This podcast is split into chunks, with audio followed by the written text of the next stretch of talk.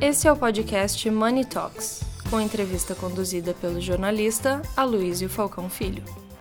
Patrocínio Sapori.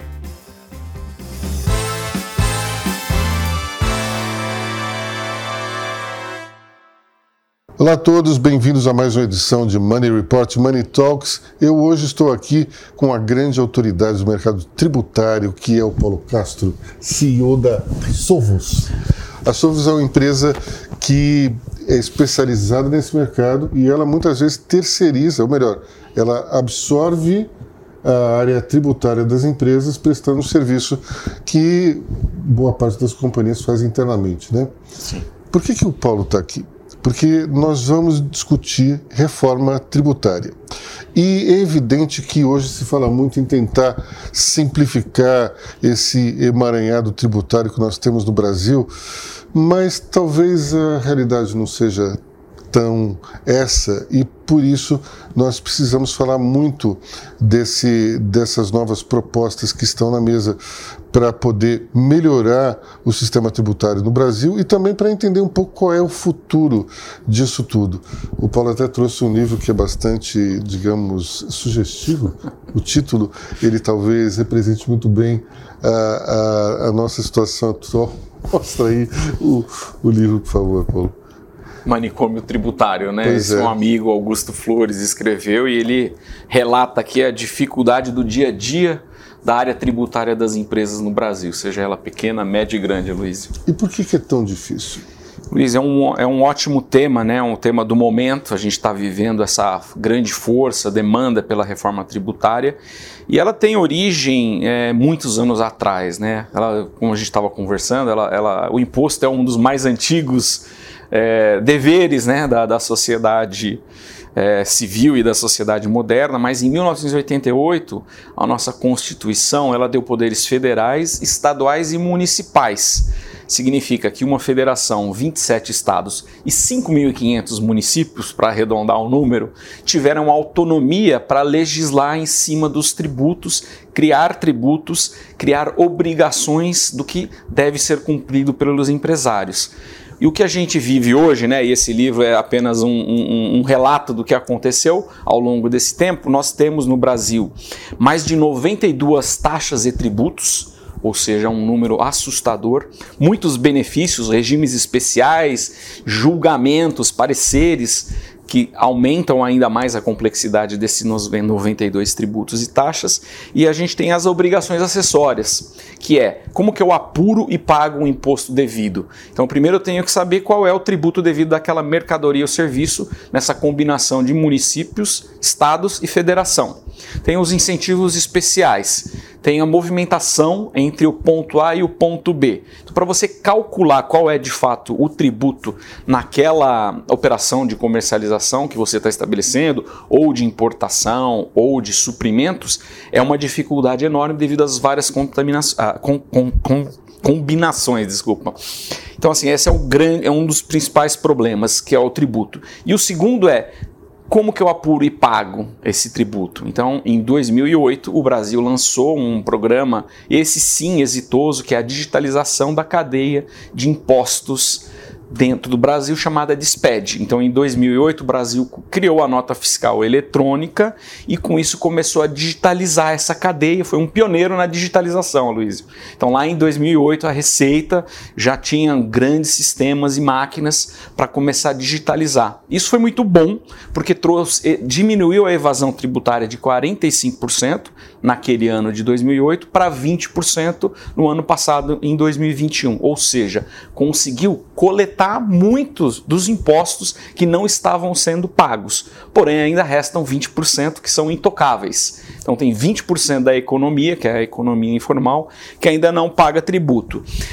E o sistema da digitalização, ele, ele teve então o seu efeito positivo. O Brasil se estabeleceu como uma referência global nessa digitalização das cadeias de impostos.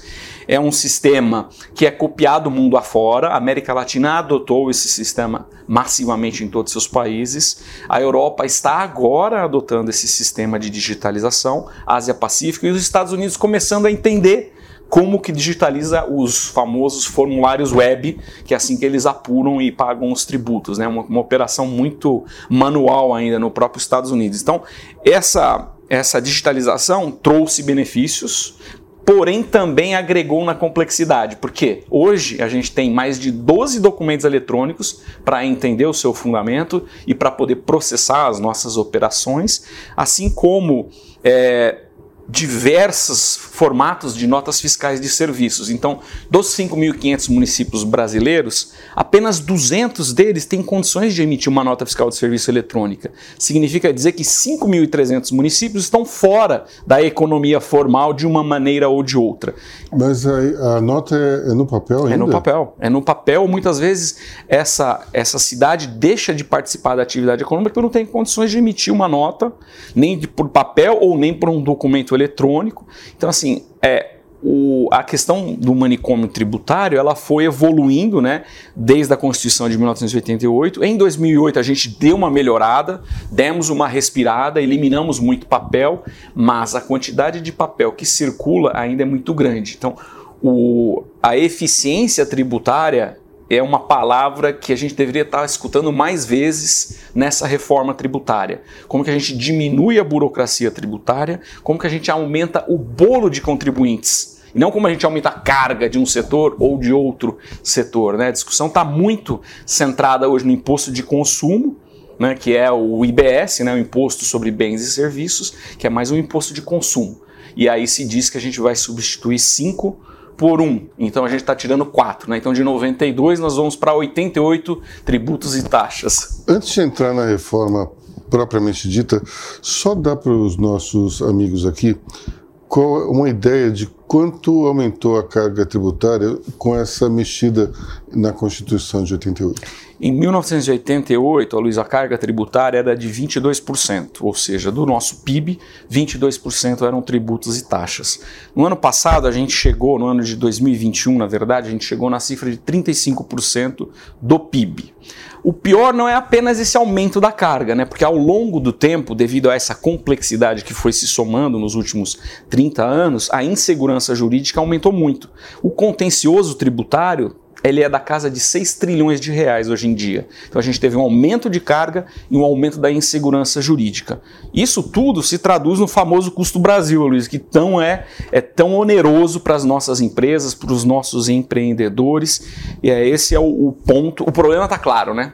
Nós já estamos estudando esse problema há quanto tempo? Há quanto tempo se discute a reforma tributária? Nós estamos exatamente nesse ponto. É o ano em que a gente vê uma movimentação muito forte para que a gente consiga fazer uma reforma tributária que de fato melhore o ambiente de negócios no país. E esse contencioso até recentemente teve um problema seríssimo, foi o Supremo querendo reabrir casos que já estavam fechados do ponto de vista tributário, né? É, o trânsito julgado, né, nos últimos cinco anos, é, houve uma decisão e um parecer do Supremo é, dando poderes à revisão das, dessas, casos né, que foram julgados em trânsito julgado.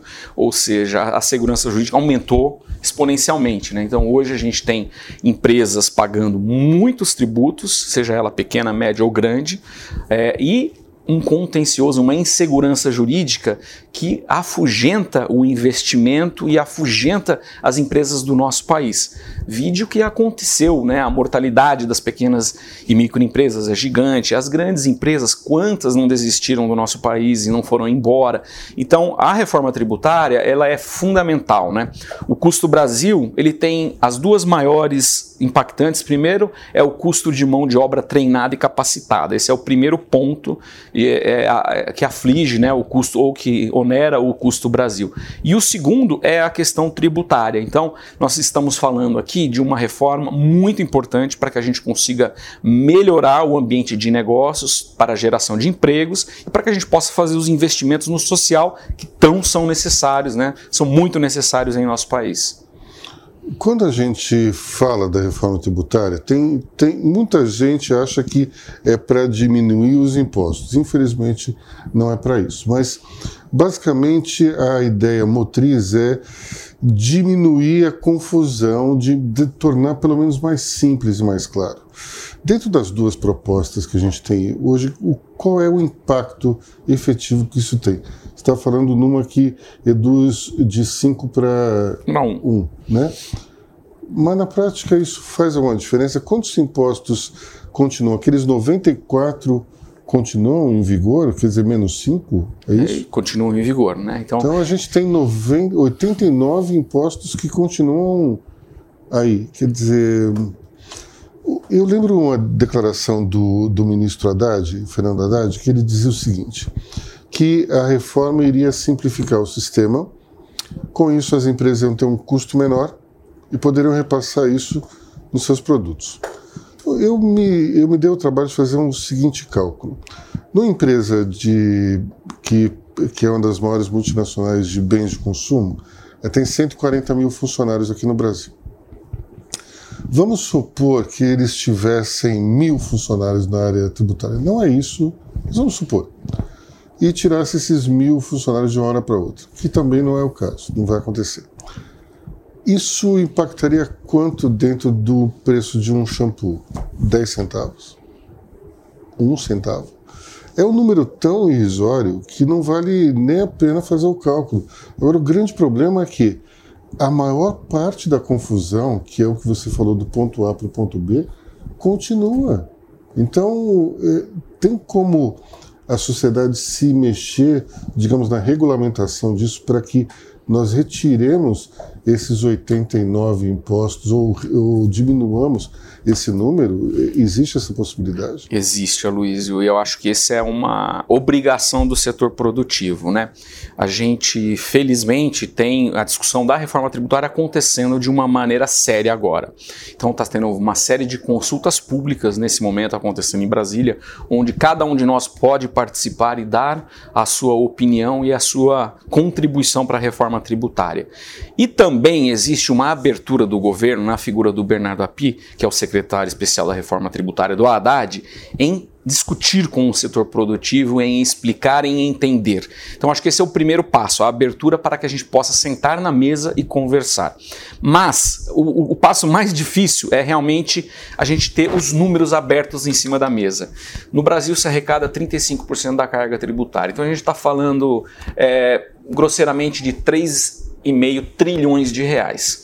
Como que são utilizados esses 3,5 trilhões de reais no Brasil? Acho que esse tem que ser o ponto fundamental. Todos nós queremos um, um tributo bem investido, um tributo que melhore o social, que aumente a competitividade das empresas. Então a gente está alinhado nos mesmos objetivos, é um passo importante. Desses 3,5 trilhões, quanto vai para a federação? 1,5? Tá bom, então a federação precisa de 1,5 trilhões de reais por ano. Os estados precisam de quanto? Mais um trilhão de reais e a diferença seria dos municípios.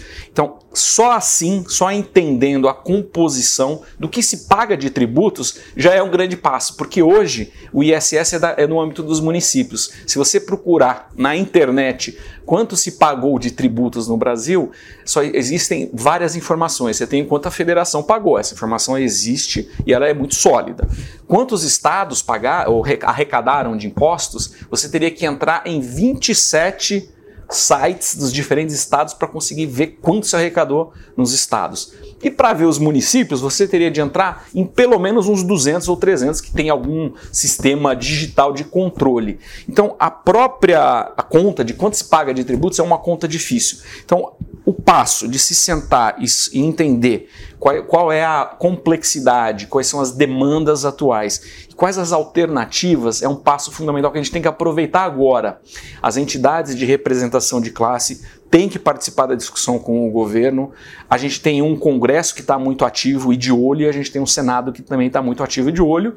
E aí você vê algumas brigas de rouba-monte, né, Luísa? Você vê a carga de serviços sendo onerada para 25% puxa vida, hoje uma, uma, empresa de serviços paga lá no seu pior cenário 10, 12%. Se vai para 25%, significa um aumento absurdo. Ah, mas vai se reduzir o tributo pago pela indústria.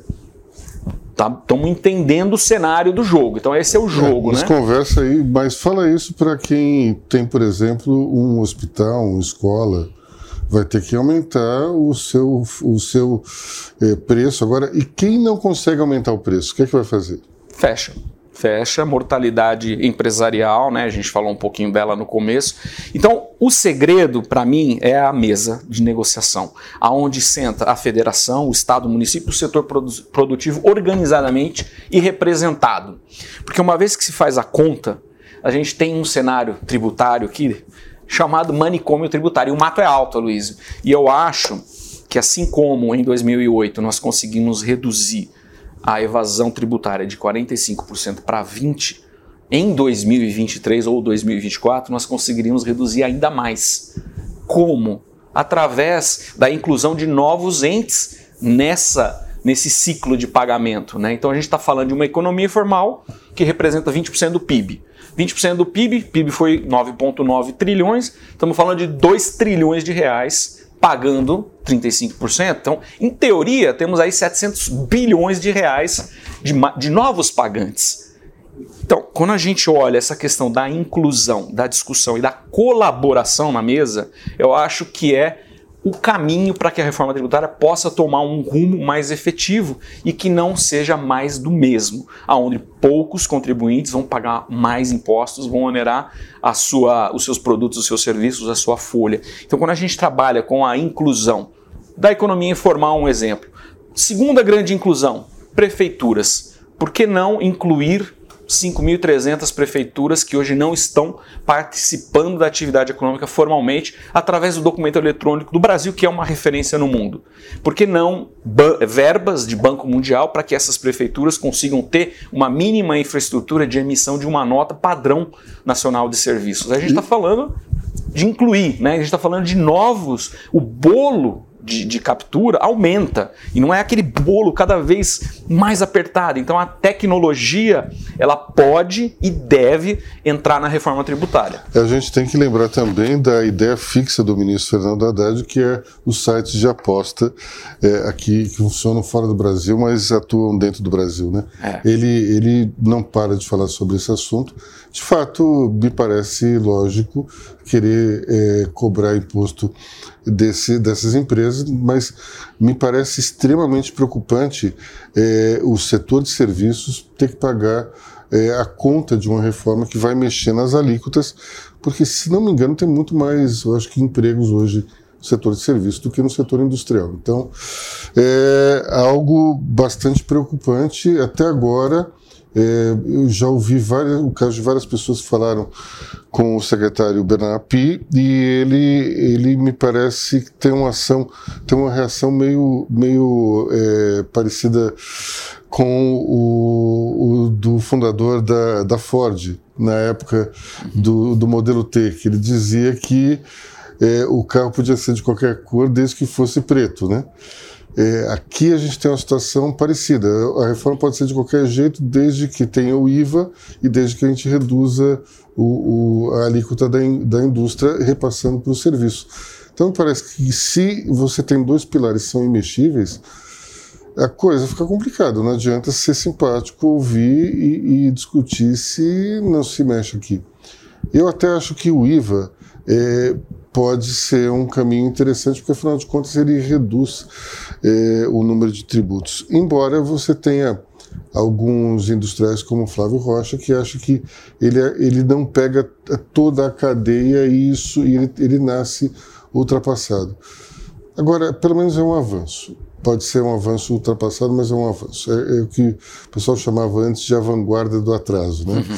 Mas me preocupa muito esse aumento da alíquota dos serviços, porque você pode criar um desemprego em massa e isso para o país é muito complicado.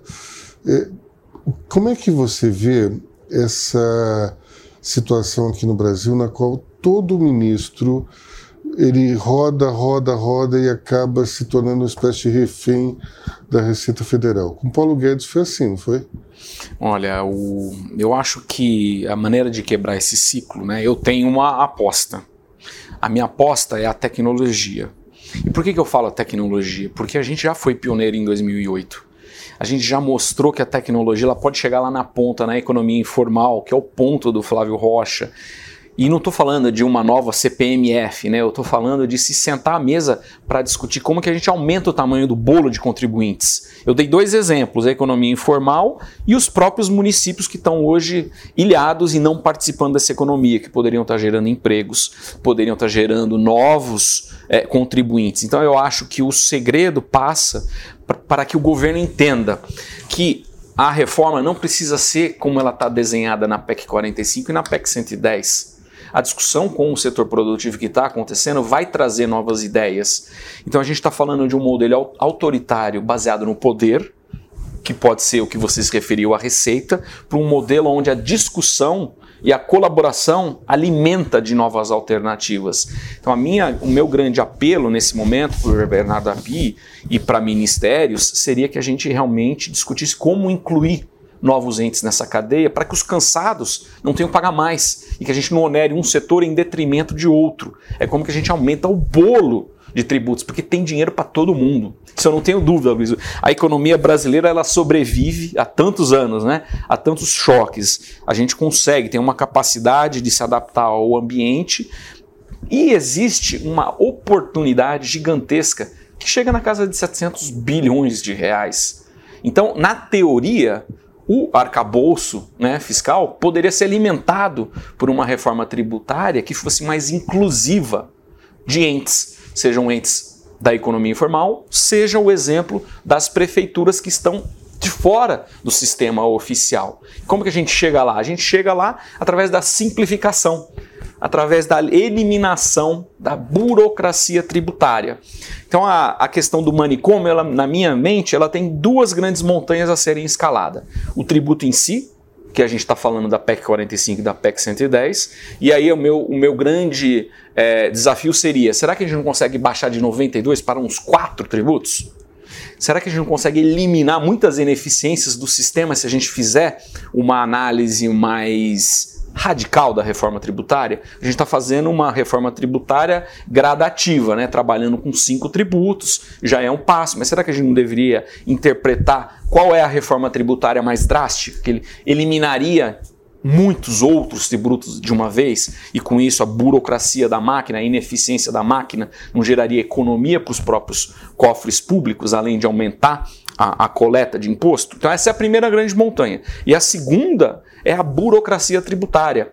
Hoje, uma empresa pequena, Luísio, ela gasta 4 mil horas para apurar quanto que se paga, quanto que ela tem que pagar de tributo. E ela não acerta, hein? Pequena, hein? A pequena. A grande que você estava mencionando, ela gasta 40 mil a 50 mil horas. Ela tem todo o trabalho de fazer a apuração através dos documentos eletrônicos de quanto ela deve pagar. Não seria muito mais fácil se a Receita ou se os estados e municípios enviassem uma declaração pré-preenchida para você, empresa, e olha, com base nesses documentos eletrônicos que você emitiu ao longo do ano, essa é a carga tributária que você tem que contribuir. E aí você pode questionar ou não você pode concordar ou não, mas não você ter que fazer todo esse trabalho de investir 40 mil horas, 50 mil horas, 6 mil horas apurando quanto eu devo pagar. E a insegurança correndo e aumentando, né? Quando você traz essa responsabilidade do setor produtivo para a Receita Federal, para estados e municípios, você já tem uma diminuição da burocracia. Quando você simplifica esses 12 documentos eletrônicos em um, então de 12 para 1, de obrigações acessórias de 160 tipos de reporte, uma grande empresa como você estava mencionando, outro dia eu também tive essa curiosidade, eu perguntei quantos reportes você envia por ano para os governos nos seus três entes? 300 mil,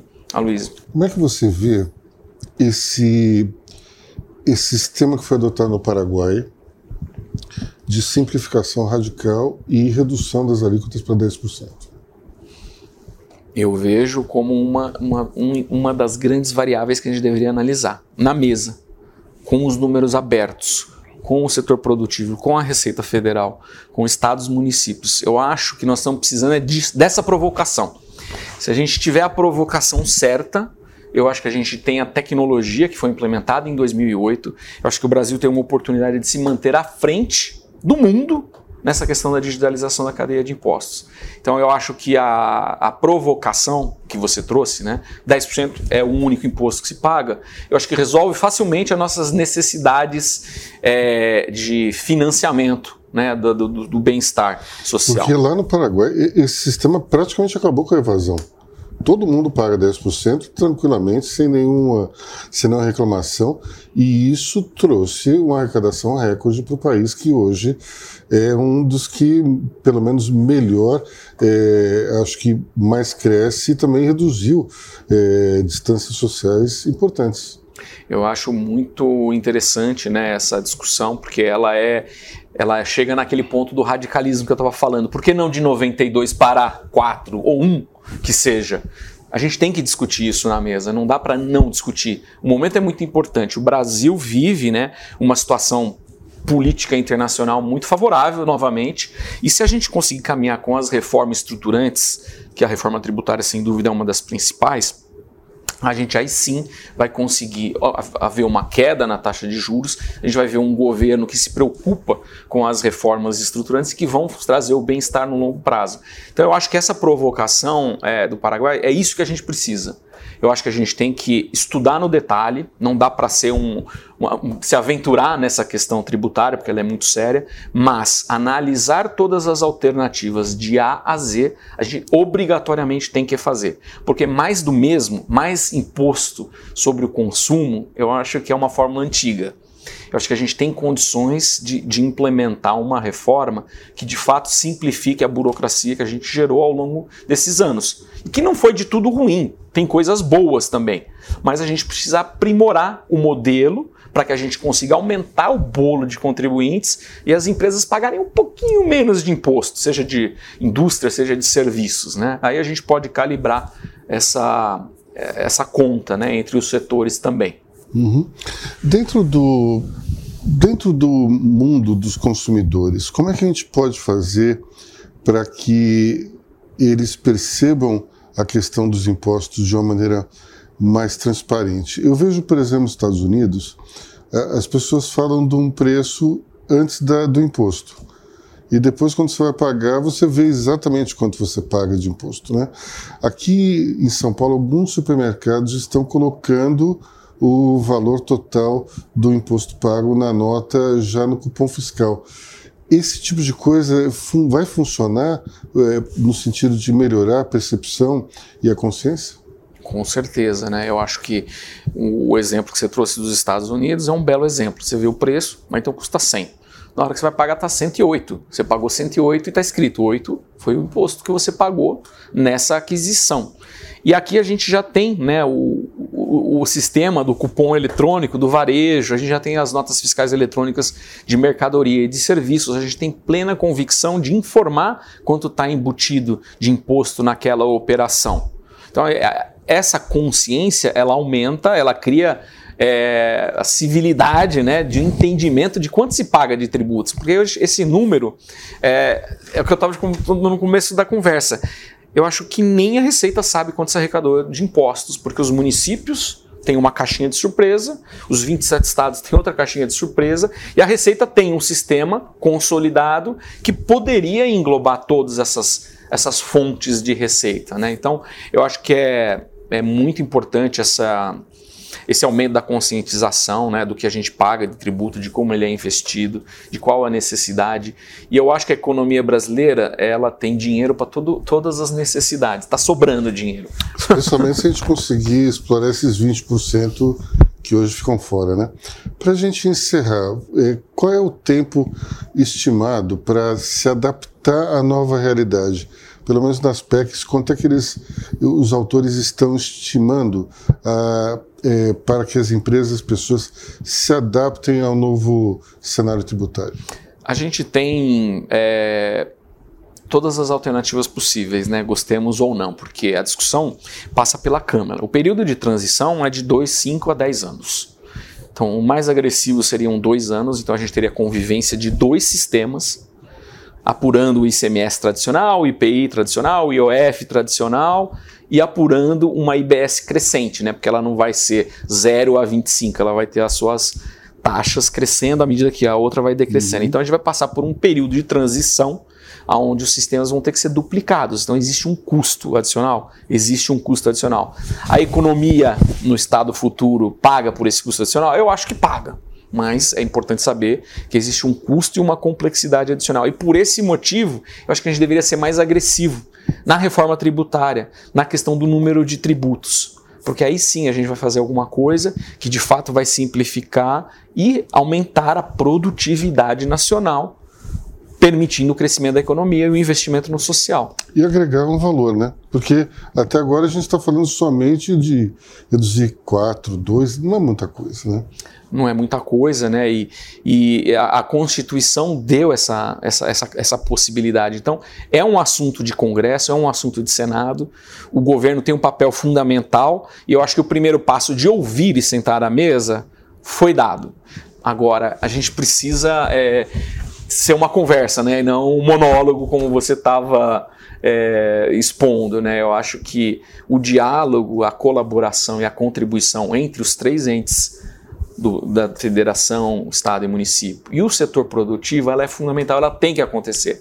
A gente tem um exemplo no Simples Nacional que foi criado para isso. O Simples Nacional simplificou um pouco a vida das pequenas e médias empresas e é um modelo que está aí, já foi implementado, é um modelo sólido, todo mundo entende a importância das microempresas e das, pequenas empresas. Ele, ele é um, um, formato colaborativo de um comitê onde se discute como chegar à simplificação, quais medidas têm que ser tomadas. Então, só o fato de colocar esses entes numa mesa com o setor produtivo vai sair coisa melhor para a reforma tributária. Então eu acho que é, essa é a grande é, pedida né, que eu faria na discussão da reforma tributária. Eu sei que a Câmara e o Senado pensam semelhante. Obviamente existe um, um jogo de forças enorme por trás da reforma tributária, mas acho que tem gente bem intencionada e querendo ouvir boas propostas. Então eu me comprometo com você, Luiz, de estudar um pouco mais esse caso do Paraguai, é, entender o que foi feito e que a gente possa usar isso como um exemplo nessas discussões. Bom, vamos torcer agora para que a autoridade, pelo menos, escute o que o setor produtivo, o setor empresarial tem a dizer, e caso contrário, fica um, uma conversa que, na verdade, é um monólogo.